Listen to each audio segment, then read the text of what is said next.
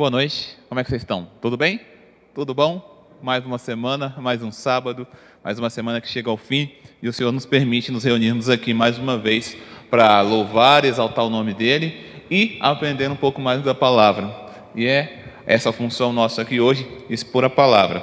Final de semana passado, a gente estreou mais uma série. A gente se dispôs a expor a palavra de Deus e todo o livro de Tiago. Você estava aqui, você pegou o início. Se você não estava aqui, se você que está em casa não teve a oportunidade de nos acompanhar, você pode entrar no YouTube, você pode entrar no Spotify, que vai estar lá à sua disposição o nosso primeiro, a nossa primeira exposição do livro de Tiago. E hoje a gente vai para a segunda. Na primeira, eu me trouxe capítulo primeiro, capítulo segundo de Tiago.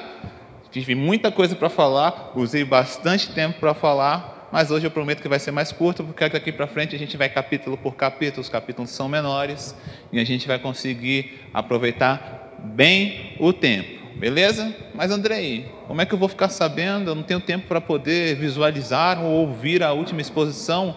Você vai me vai trazer algo com um contexto e não vai me explicar o que você explicou anteriormente, mas fica tranquilo.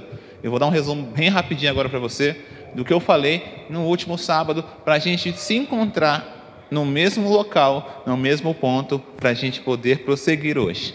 Sábado passado, eu deixei claro para vocês quem escreve o livro: Tiago, irmão carnal de Jesus Cristo, filho de Maria e José. Beleza? Para quem que Tiago escreveu a carta de Tiago? Ele escreve para todos aqueles cristãos que, devido à perseguição, se espalharam por toda a Ásia Menor. E o que, que era o conteúdo dessa carta? Qual é a mensagem geral a ser entregue? Qual o objetivo dela? É para que as pessoas, mesmo dispersas, em momento de perseguição, sejam fiéis ao Senhor, não só no falar, mas principalmente em testemunhar o Senhor através de ações o seu bom testemunho, testemunhar aquele que os alcançou. Beleza? Foi isso que a gente conversou no sábado passado. E hoje, Andrei, a gente vai continuar sendo prático, porque a carta de Tiago é esse tipo de carta. Ele vem destruindo, ele não vem fazendo conexões, ele vem falando por temas e temas e temas, sem fazer muito rodeio, sem fazer muita apresentação. No início ele fala de, uma, fala de fé, fala de obras, fala do pobre, fala do rico, e agora ele vai falar sobre o que? Sobre a língua. E é sobre isso que a gente vai conversar hoje. Sobre comunicação, sobre o poder da palavra e os efeitos benéficos ou maléficos das palavras. Tudo bem? E a gente vai conversar hoje lá no capítulo 3 de Tiago pode deixar aberto aí na sua, na sua Bíblia. Você que está em casa pode abrir o livro de Tiago no capítulo 3, porque a gente vai vir pontuando alguns versículos para que a gente compreenda o capítulo inteiro. Tudo bem? Enquanto você abre, eu bebo água.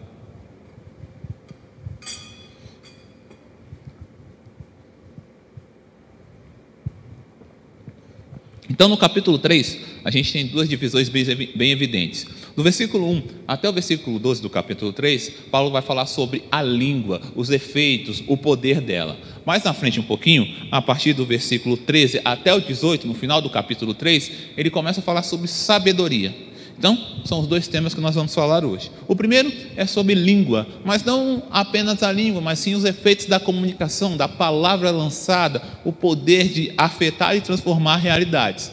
Então, a gente vive num tempo hoje que nós somos convidados a falar, né? Nós somos convidados a comunicar. Nós vivemos num ambiente de rede social onde os temas pipocam, aparecem e o jovem, o adolescente, tem certeza absoluta que com seus 15, 16, 17, 18, a juventude, ele é capaz de opinar acerca de qualquer assunto, ele sabe a verdade sobre tudo. Se eu perguntar para um adolescente de 14, 15 anos, você é a favor do aborto? Ele provavelmente vai ter uma tese pronta para falar. Se eu perguntar para ele, você é a favor da eutanásia? Você é contra a eutanásia?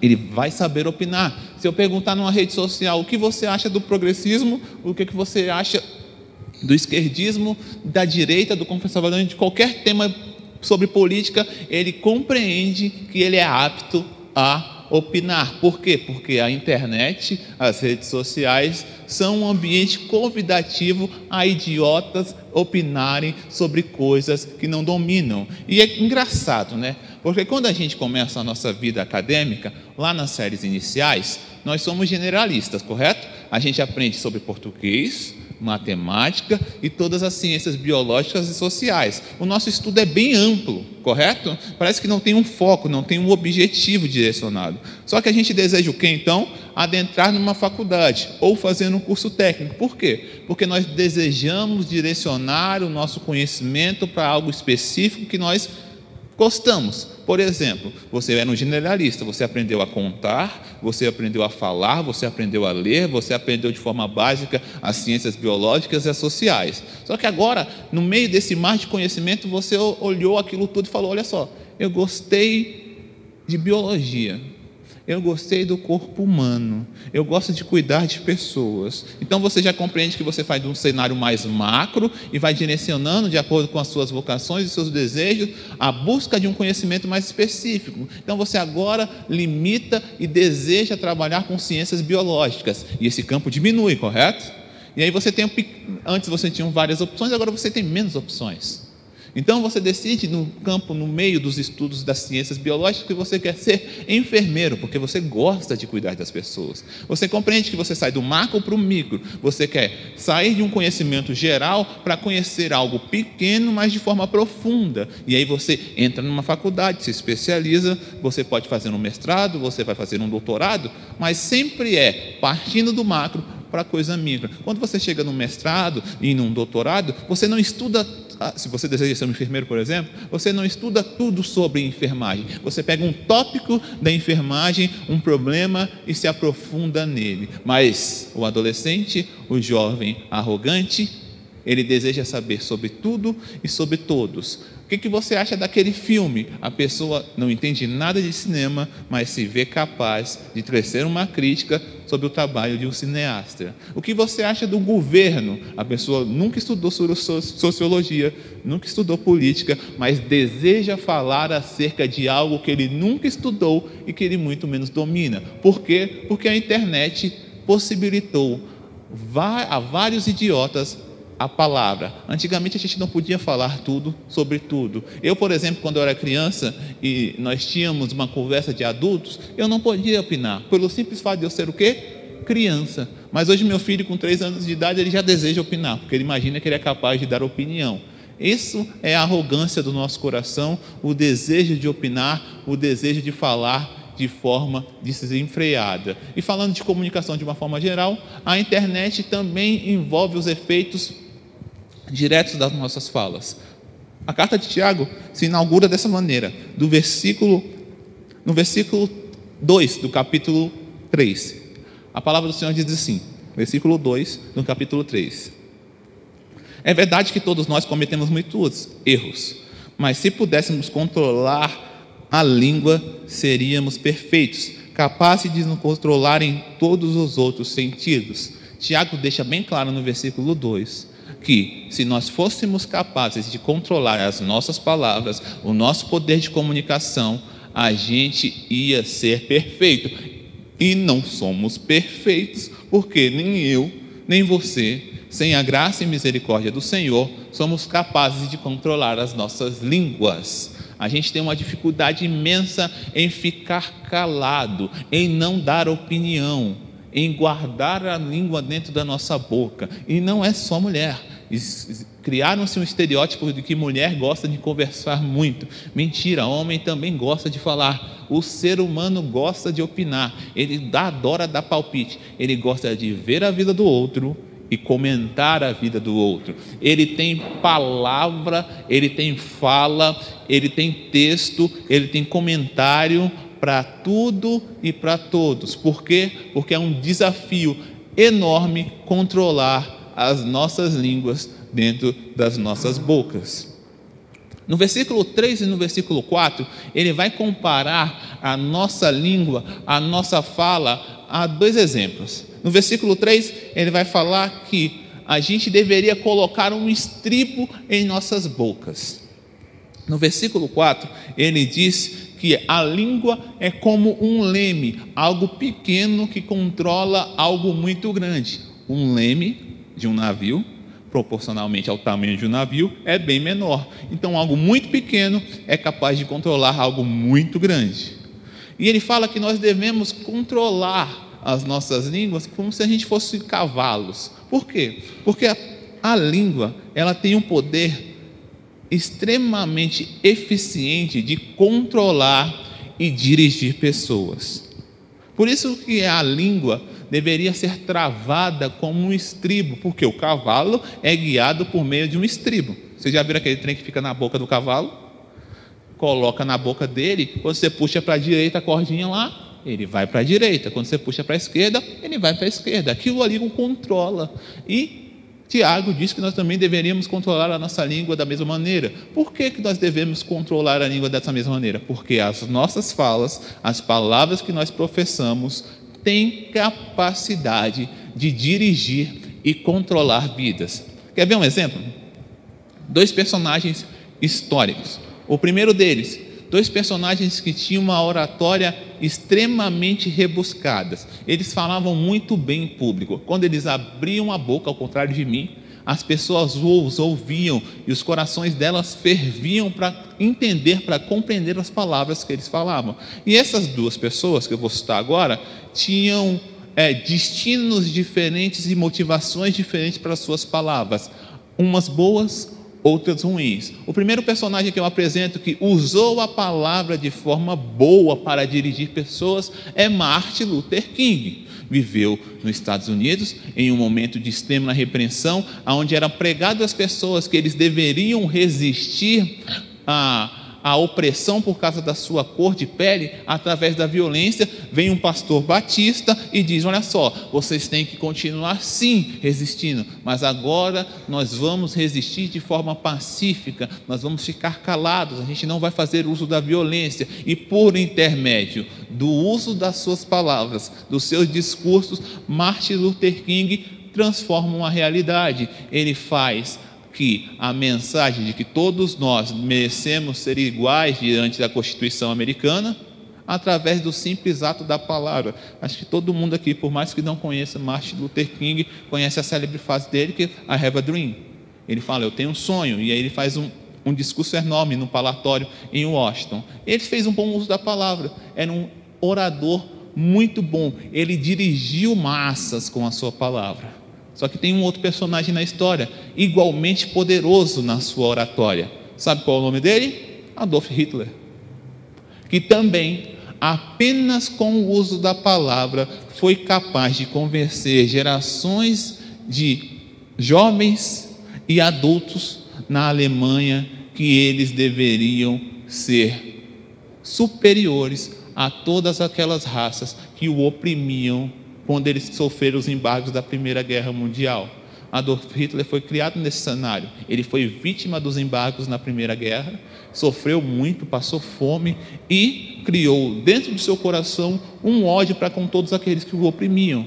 E foi motivado com raiva, com ódio, a mostrar para todo mundo que a nação que uma vez na Primeira Guerra Mundial foi colocada à submissão, que era mais importante e através dessa motivação ele oprime vários povos, mas em especial o povo judeu, e dizem que ele é uma das pessoas mais ruins da história da humanidade. Então a gente consegue observar que a palavra pode ser usada com vários enfoques. Ela pode ser boa, mas ela tem poder para dirigir, ela tem poder para controlar. Mas a palavra não apenas tem poder de dirigir e de controlar pessoas, nações, o planeta Terra.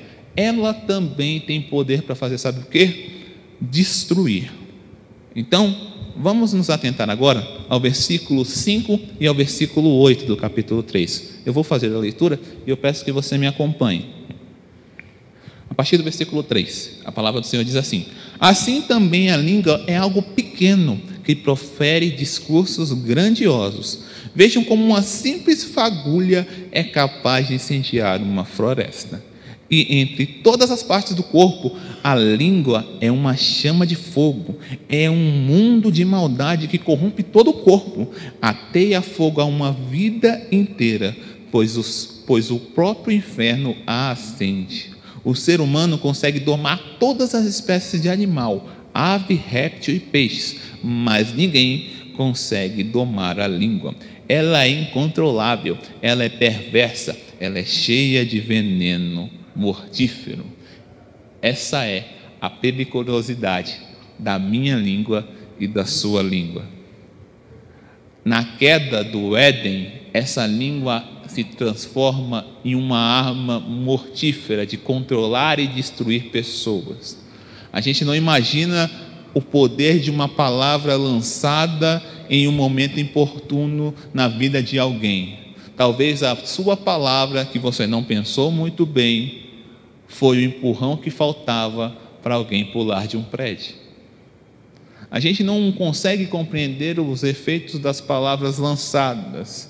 Pois, por exemplo, às vezes minha esposa não está nos dias muito bons e eu faço um comentário e esse comentário não bate legal no ouvido dela e vira um inferno na terra. E em outros momentos, a mesma palavra lançada se torna uma piada. Porque eu, em um momento de sensibilidade, não consigo medir os efeitos na realidade de outro. E eu apenas lanço minha metralhadora de palavras e acabo derrubando meio mundo de gente. Eu imagino que isso não seja só comigo, isso seja com você também. Ela é tão pequena, né? Nosso corpo é tão grande, mas a palavra do Senhor diz que uma pequena palavra, uma fagulha, algo pequeno, tem capacidade de destruir uma floresta. A gente vive aqui no Centro-Oeste e a gente observa que, por muitas vezes, os grandes incêndios que acontecem ao nosso derredor, geralmente é uma bituca de cigarro, é um cara que fez um, uma fogueira pequenininha e aquele negócio se espalhou e tomou conta de tudo. Esses são os efeitos das nossas palavras. Você que gosta muito, de viver na internet, observando os histories, comentando a vida alheia, não sabe o efeito, você não compreende o que a pessoa está passando naquele momento. Você não sabe se ela está feliz, se ela está triste, se ela está em um momento de depressão, se ela está enfiada na depressão, se ela está no momento de luto. Você apenas observa a vida dela de forma da maneira que ela expõe e imagina que tem capacidade e que a sua palavra não vai ter efeito algum a gente observa como as pessoas famosas que vivem em evidência sofrem com hate, com comentários, porque a gente esvazia aquelas pessoas de humanidade e as transforma em quê? Em ídolos. E nós observamos e acabamos compreendendo que elas não são capazes de errar. E quando elas erram, a gente vai lá deliberadamente e faz um comentário na rede social dessa pessoa. Eu te odeio, você deveria ter morrido. Você não é capaz, você é incapaz. Você não é bom o suficiente. E a gente não imagina que às vezes meia dúzia de caracteres podem provocar uma devastação na vida de uma pessoa. Isso quando é direto, né? Os covardes preferem é, trabalhar com prints, trabalhar em subgrupos, em grupos voltados para fofoca. A gente tira print de, de algo em uma rede social e direciona aquele print para o outro e fala assim: Você viu Olha só o que está acontecendo. Você viu Fulano, você viu Cicrano.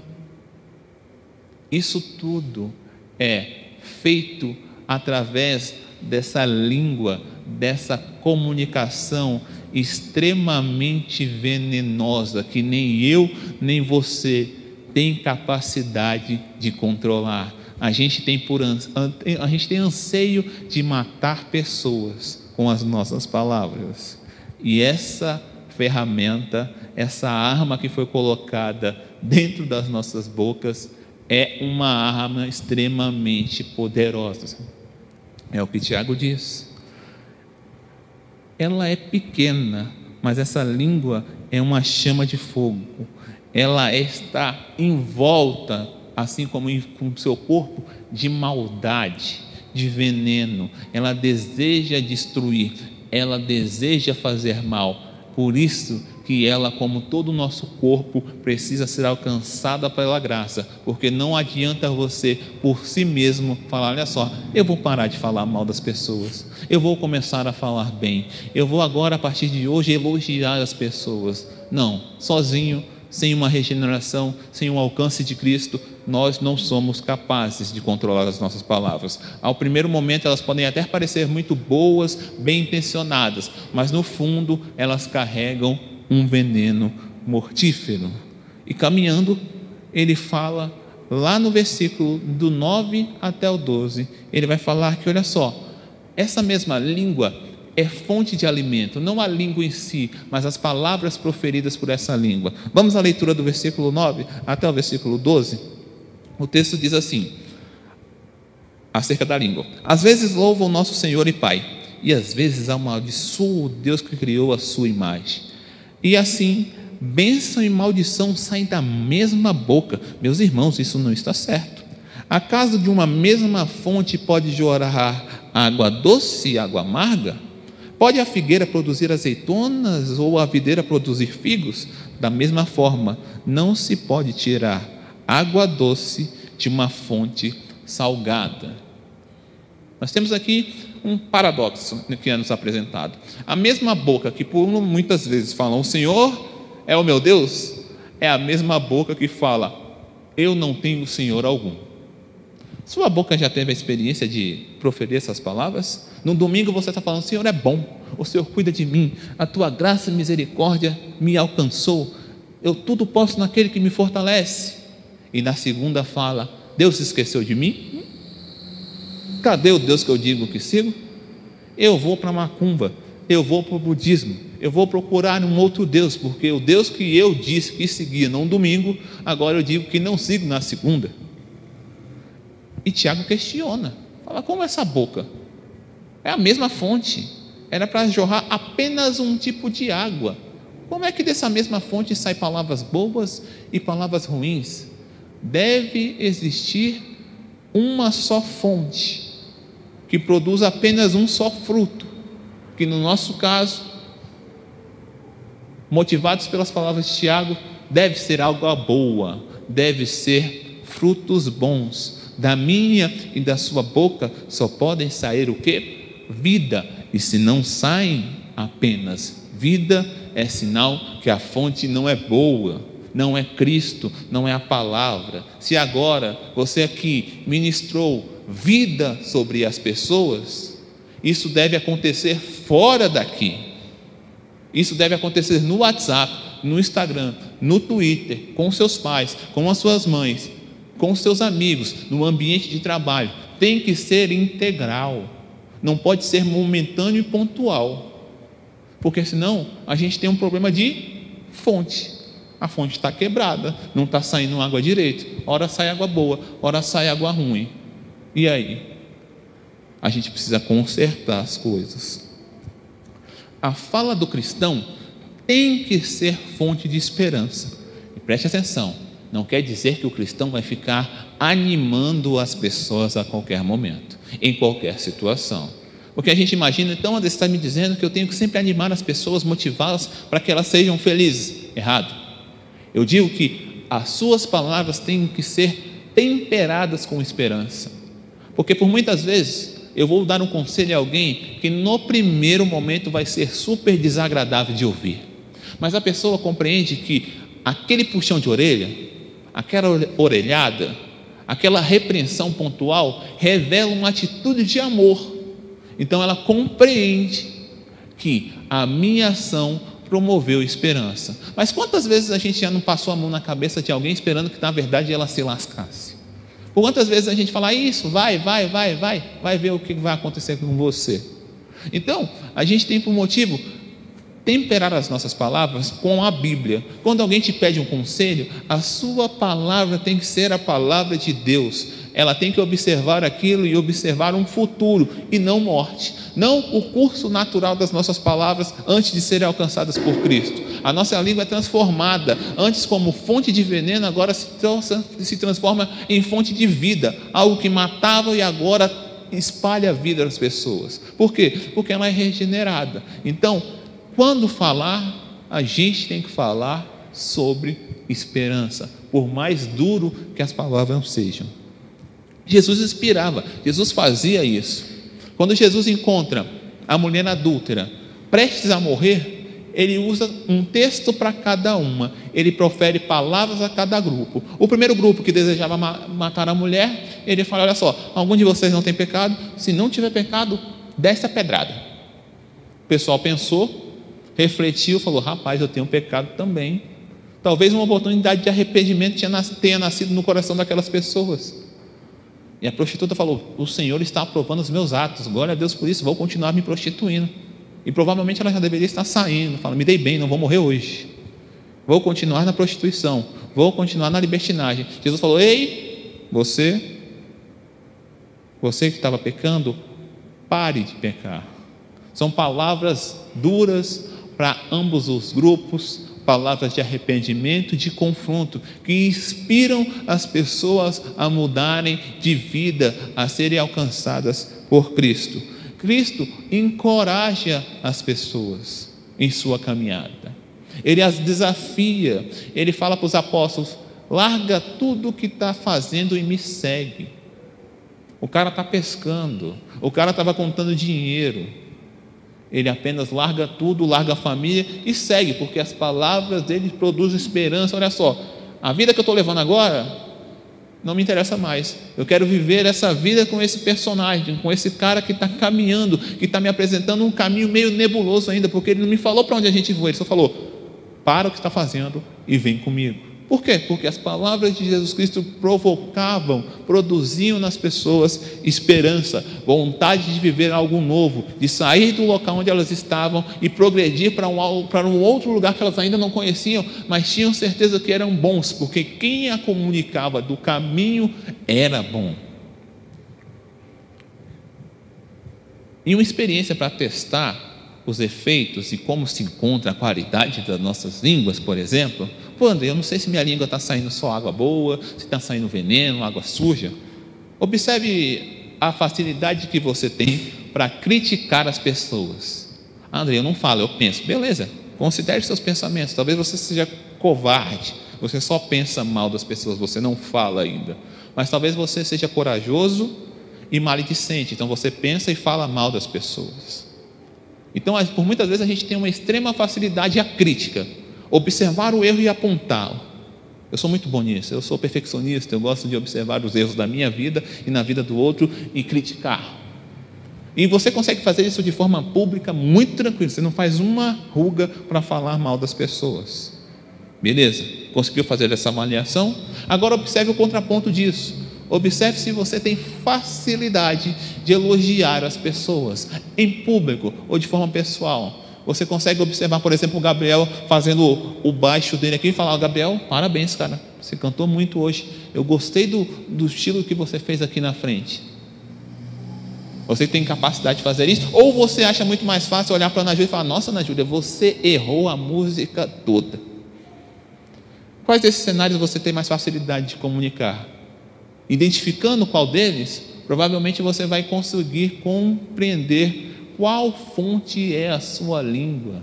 Porque a gente tem que ser ávido, sim, a criticar as pessoas. A falsa compreensão do não julgueis é um problema. A gente é convidado a julgar tudo e todos, mas o nosso julgamento tem que ser bíblico e não pessoal. Eu não devo julgar as pessoas de acordo com o que eu penso da vida, mas sim de acordo com o que a palavra diz. O nosso julgamento tem que ser correto conosco e com o próximo. Eu não posso ter um cisco no meu olho e quando o irmão tiver uma trave, um, um agüeiro que a palavra fala, eu seja muito, eu enxergue muito mais a vida dele do que o meu próprio olho. A gente tem que ter capacidade de criticar e convidar as pessoas a mudar de vida, mas a gente também tem que elogiar as pessoas com a mesma facilidade, porque isso mostra do que que o nosso coração, do que que a nossa língua está constituída. Beleza? Então, Andrei, como é que eu faço um bom filtro para o uso da língua, da palavra, da comunicação? Tem um teste legal para fazer. Antes de falar, pensar. É a primeira coisa. Lembra que no primeiro capítulo, nos dois primeiros capítulos, Tiago fala para a gente: olha só, fale menos, feche a boca, cala a boca, a sua opinião não é importante em todos os cenários. Consiga observar o contexto e opine apenas naquilo que você pode ser bom e verdadeiro. Faça um teste com você mesmo. Quando você for falar algo, digitar algo, faça um teste. Primeira coisa, aquilo que eu vou falar, aquilo que eu vou digitar, aquilo que eu vou postar é verdade? Primeira coisa. Aquilo que eu vou falar acerca de alguém é verdade? Eu sei, eu observei, ou eu estou só de orelhada, reproduzindo o que alguém falou? Ou pior, eu estou mentindo mesmo acerca de alguém? Se não for aprovado no filtro da verdade, não fale, se cale. Não minta acerca de pessoas, não minta acerca de você mesmo e não minta acerca de assunto algum.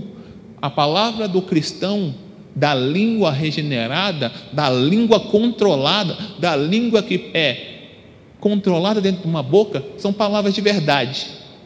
Mas não basta ser verdade, porque tem um pessoal que acha que é sincerão. Eu falo a verdade, doa quem doer. Não importa, a verdade é soberana, a verdade é o mais importante. Você está certo, até metade da afirmação, porque toda verdade, toda palavra tem que ser envolta de amor. Não adianta eu usar a verdade apenas para ferir alguém, para apontar o erro, se as minhas palavras não estão comprometidas com amor. Quer ver um exemplo? Eu chego para quem aqui, Joel. Joel, você está pecando. E você vai para o inferno. Porque a Bíblia diz isso. Eu estou falando a verdade. Eu não sei qual o pecado, mas eu tenho certeza que o Joel está pecando. Assim como eu também pego. Mas se eu falo isso apenas motivado em acusar Joel, eu faço como Satanás que apenas tem desejo em matar, roubar e destruir. Não tem compromisso algum com o amor. Mas se eu faço essa mesma afirmação e falo, Joel, eu estou aqui, cara, vamos caminhar junto para a gente superar esse pecado? Porque a mesma mão que aponta tem que ser a mesma mão comprometida a cuidar, a guardar. Por isso que eu geralmente só teço críticas, eu só faço repreensões a, com, com pessoas que eu tenho um relacionamento, que na convivência comigo elas possam observar: o Andrei me ama. Então, quando ele me repreende, eu aceito, porque a palavra dura vem revertida com amor. Então, as nossas palavras têm que passar por esse sempre por esses dois filtros. Eu vou falar a verdade, e se eu falar a verdade, eu tenho que falar a verdade em amor. Vai evitar que a gente faça mau uso da palavra, vai nos colocar em muito mais vezes de ficar calados. Aquela pessoa que calada está, se passa, no mínimo, por inteligente, porque se tem a dúvida ainda se ela é burra ou se ela é muda, beleza? E agora, a gente vai voltar no versículo 1, lá, porque a gente vai falar sobre sabedoria, porque ao falar, existe de nós sabedoria. E Tiago está aqui, ele estreia, ele abre essa perícope do capítulo 3, falando assim, ó, no versículo 1: Meus irmãos, não sejam muito de vocês mestres, pois nós, os que ensinamos, seremos julgados com maior vigor. Está lá no versículo 1. A gente vai conectar esse versículo 1 agora com o versículo 13. Vamos saltar para o versículo 13. Imagina que isso está tudo conectado, que a gente deu um Ctrl X ali no texto ali, do capítulo, do versículo 2 até o versículo 12, a gente jogou fora, a gente não vai ler, e agora a gente vai ler o versículo 1, seguido do versículo 13. O versículo 13 diz assim: Se vocês são sábios e inteligentes, demonstrem isso vivendo honradamente, realizando boas obras com humildade de quem vem a sabedoria. Ele já vem batendo em pessoas como eu, que imaginam que são capazes de ensinar alguém. Olha só, se vocês imaginam que vocês são capazes de ensinar algo a alguém, se vocês sabem de tudo, se vocês gostam de opinar sobre tudo, não basta apenas opinar. E já que vocês querem opinar sobre tudo, falar sobre tudo, ensinar sobre tudo, prestem atenção, porque o julgamento divino com vocês vai ser muito mais rigoroso com que com, com outras pessoas se você ensina, se você é mestre, se você chama para você a responsabilidade de ficar falando, ensinando, servindo de testemunho, de exemplo para as pessoas, preste atenção. Você vai ser tratado com maior rigor. Se você deseja estar aqui no local onde eu estou, se você tem um chamado para fazer o que eu estou fazendo aqui, e na igreja eu sou o menor deles, preste atenção. Você vai ser cobrado duas, três, sei lá quantas vezes mais. Por quê? Ao mestre se exige mais. Então, você que é sábio aos seus próprios olhos, não basta apenas saber, você tem que, através das suas atitudes, lembra que eu falei na semana passada que as atitudes têm que ser de acordo com aquele que nos alcançou, com o testemunho de fé que nós dizemos que temos. Então, já que você é sábio, você é, aos seus olhos, inteligente, preste atenção, você vai ser cobrado com muito maior rigor.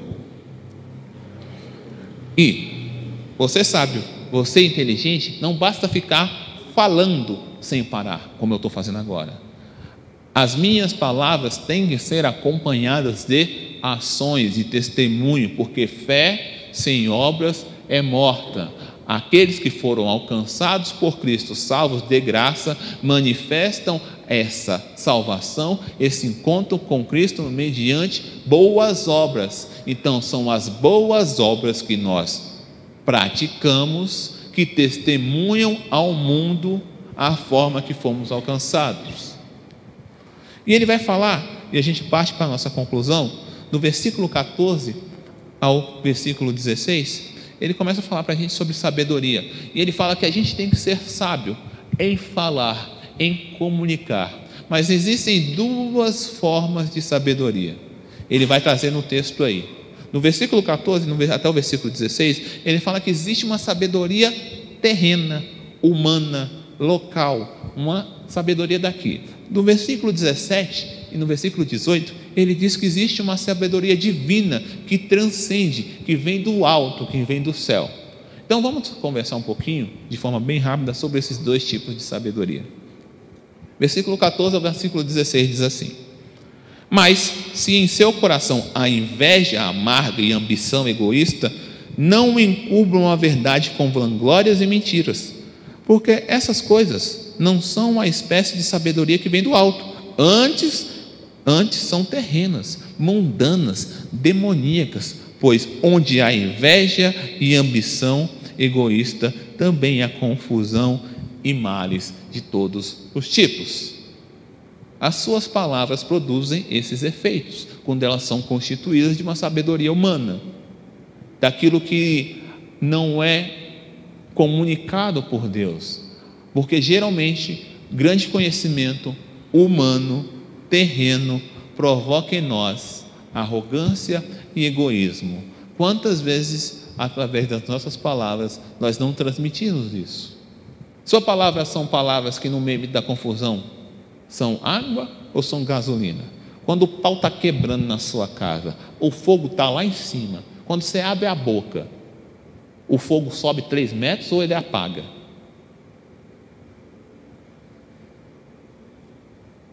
Quando o seu amigo está num momento de dificuldade, a sua palavra traz mais terror, mais dor ou traz paz, independente do cenário?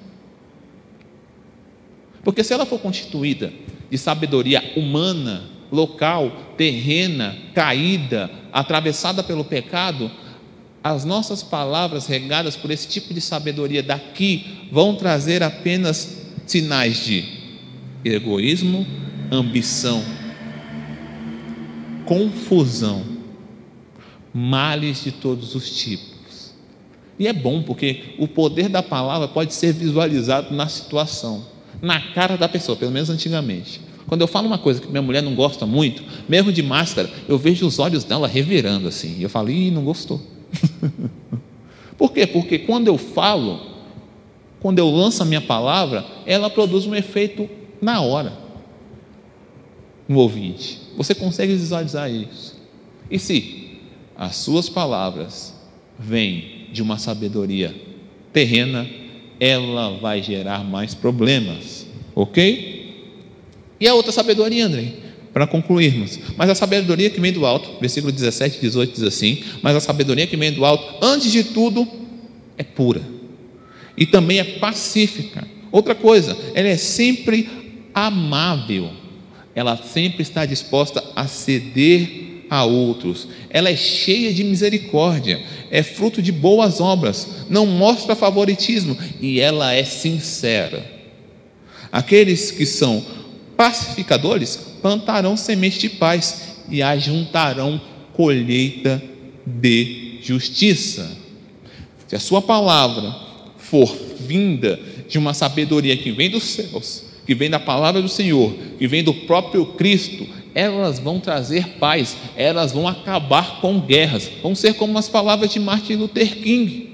As palavras de Martin Luther King, no primeiro momento, não tiveram efeitos em mudar a realidade, mas sim mudar pessoas. Pessoas que antes tinham um coração odioso, cheio de raiva, cheio de fúria, redirecionam essa raiva e as expõem à sociedade de forma o quê? Pacífica, menos violência, de uma forma mais inteligente, de uma forma mais sábia. Eles apenas cruzam os braços fazem boicotes a algumas empresas que são supremacistas, que são racistas. Eles sofrem e expõem para todo mundo: olha só, eles estão nos batendo porque nós estamos protestando para que a gente seja tratado como igual. A gente está aqui só parado e aquela polícia racista naquele momento vem e nos bate e nós não estamos fazendo nada, porque as ações as palavras revestidas de sabedoria divina não elas não promovem violência, elas não promovem guerras, muito, pelos, muito pelo contrário, o texto afirma a nós que elas são pacificadoras, elas trazem paz, elas são sempre sinceras, porque a verdade revestida de amor sempre produz paz.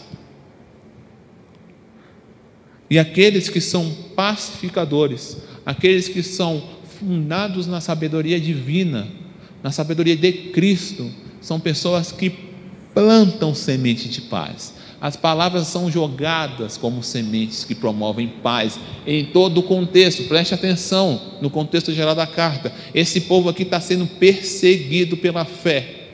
Eles abandonaram seus lares e agora vivem ao correr das pessoas que os perseguem.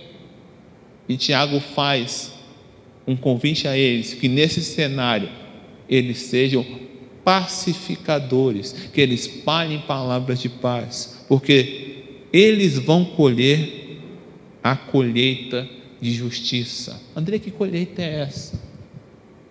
Quer dizer que se eu plantar, se eu plantar sementes de paz, eu colho justiça?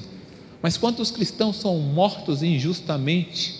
Quantas pessoas vivem de forma justas e são tratados como injustos pela sociedade? Pouco importa a justiça do homem, mas nos vale a justiça divina, porque ela é boa, ela é perfeita, Deus é justo, é com ela que nós nos preocupamos, implantando semente de paz, sementes de paz que vêm de um cesto de pessoas que foram alcançadas pela graça, pela misericórdia, e ao lançar as palavras, em ação, em boa obra, no final da sua caminhada, vão colher o fruto do que é paz, paz para toda a eternidade.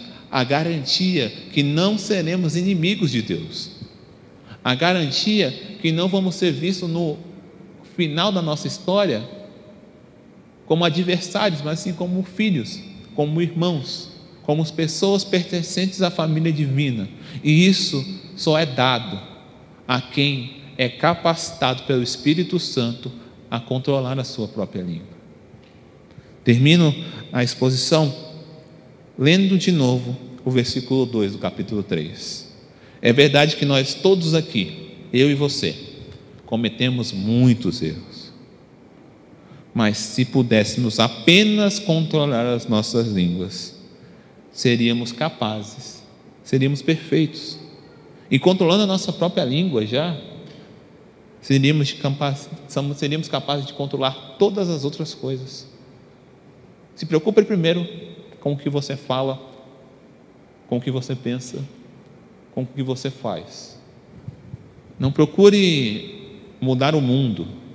Primeiro, busque do Senhor capacitação para controlar a sua língua dentro da sua boca. Conseguindo isso, a gente vai ser capaz de controlar tudo. Tiago é prático, e eu gosto de praticidade porque é assim, ele enxerga os problemas que estão acontecendo naquela comunidade de fé, e ele não fica trazendo teoria, ele não traz alegoria, ele não fica trabalhando com muitos exemplos. Ele vem e fala: cala a boca e controla a sua língua. Se você fizer isso, você vai, controlar, vai conseguir fazer tantas outras coisas. Eu sei que você erra em várias coisas, é evidente para todo mundo. Mas se você conseguir fechar a sua boca e quando você falar, você falar de amor e falar de verdade, você vai ser capaz de fazer coisas muito maiores. Quem fez encontro com Deus, e eu vou dar spoiler, nem sei se tem ainda, porque quando eu, eu vou quebrar um pacto que eu fiz lá atrás, mas eu não faço pacto. A gente era desafiado a passar um dia em silêncio, sem falar nada. E alguns tinham mais facilidades, outros menos facilidade de passar um dia todo calado, só ouvindo. E é engraçado que as pessoas pareciam animais, mesmo com 50 pessoas caladas, sempre tinha um ou dois que parece que estava com comichão para poder falar. E ele falava com um e ninguém respondia, ele falava com o outro ninguém respondia, no final ele estava falando sozinho, por quê? Porque não foi capacitado a segurar a própria língua. Mas eu faço um desafio a vocês: calem as suas bocas, opinem menos, sejam menos sábios aos próprios olhos, convertam a sua arrogância e sabedoria humana ao Senhor e peça capacitação por sabedoria divina. Porque vocês vão agir mais, vão falar menos. E quando vocês falarem, irão produzir paz e alegria e não morte e destruição. As, as pessoas vão procurar vocês em busca da palavra, por mais dura que ela seja. Porque a pessoa fala, pô, eu sei que o André vai falar que o que eu estou fazendo é errado, mas eu vou lá. Porque quando eu vou lá, as palavras dele, quando revestidas de justiça, produzem esperança. E eu observo em minha vida que eu tenho oportunidade de melhorar e mudar. Vocês vão ser procurados, porque da boca de vocês vai vir bom alimento, vai vir água pura, e todo mundo está sedento por isso. Mas agora, se você é uma boca podre, igual eu falo com meu filho Augusto, quando ele não escova os dentes, fala: Filho, você está com a boca podre. Ninguém vai aguentar ficar perto de você, ninguém vai te procurar, porque você é aquela pessoa desagradável que sempre tem palavras ruins, palavras carregadas de injustiça, de mentira, de óleo de veneno. Mas a tua boca pode ser transformada, e se ela, a sua língua, algo incontrolável, pode ser transformado, todas as áreas da sua vida também podem. Fique de pé, por favor. Vamos orar ao Senhor pedindo que, de forma específica, assim como Tiago é, de forma direta e objetiva, ele nos ensine a calar. Que ele nos ensine e transforme as nossas línguas em fonte de água pura, que as pessoas possam vir até nós e satisfazer nas palavras nossas, inspiradas pela palavra de Deus. Clame ao Senhor por arrependimento. Se você é dessas pessoas que vive de ofender e tem extrema dificuldade em elogiar, Clame a Deus para que o seu coração, que a sua língua seja transformado. Se pessoalmente você é falso e elogia todo mundo, mas atrás das, atrás das costas das pessoas, ou na defesa de uma tela, você critica tudo e todos, peça perdão ao Senhor. Fale menos. E quando falar, fale das coisas que vêm do céu Baixe sua cabeça, amém? Senhor Deus, meu Pai, graças te damos, porque o Senhor é bom. A tua misericórdia, a tua graça nos alcançou e é por isso que nós estamos aqui hoje, Pai. É nos dada a oportunidade de nos arrependermos mais uma vez, convencidos pela tua palavra, Senhor Deus. E o teu Espírito Santo nos trouxe compreensão do perigo que é a nossa língua, que é a nossa fala, que é a nossa comunicação. Que se ela afetada pelo pecado tem poder de destruir, ela regenerada pela tua graça e misericórdia tem poder para produzir vida e justiça, Senhor Deus. Clamamos ao Senhor, Pai, que o Senhor transforme as nossas línguas, porque uma vez transformadas, nosso corpo todo, Pai, a nossa mente também será transformada, Senhor Deus. Para que possamos viver em abundância e testemunhar, a, Senhor Deus, a fé que nos alcançou, a graça, a misericórdia, Senhor Deus. Que através de movimentos, de ações e de palavras, todos vejam, Senhor Deus, de quem nós somos porque nós dizemos Senhor, e muitas vezes a figura que se desenha às pessoas de um Senhor não é a que a tua palavra revela.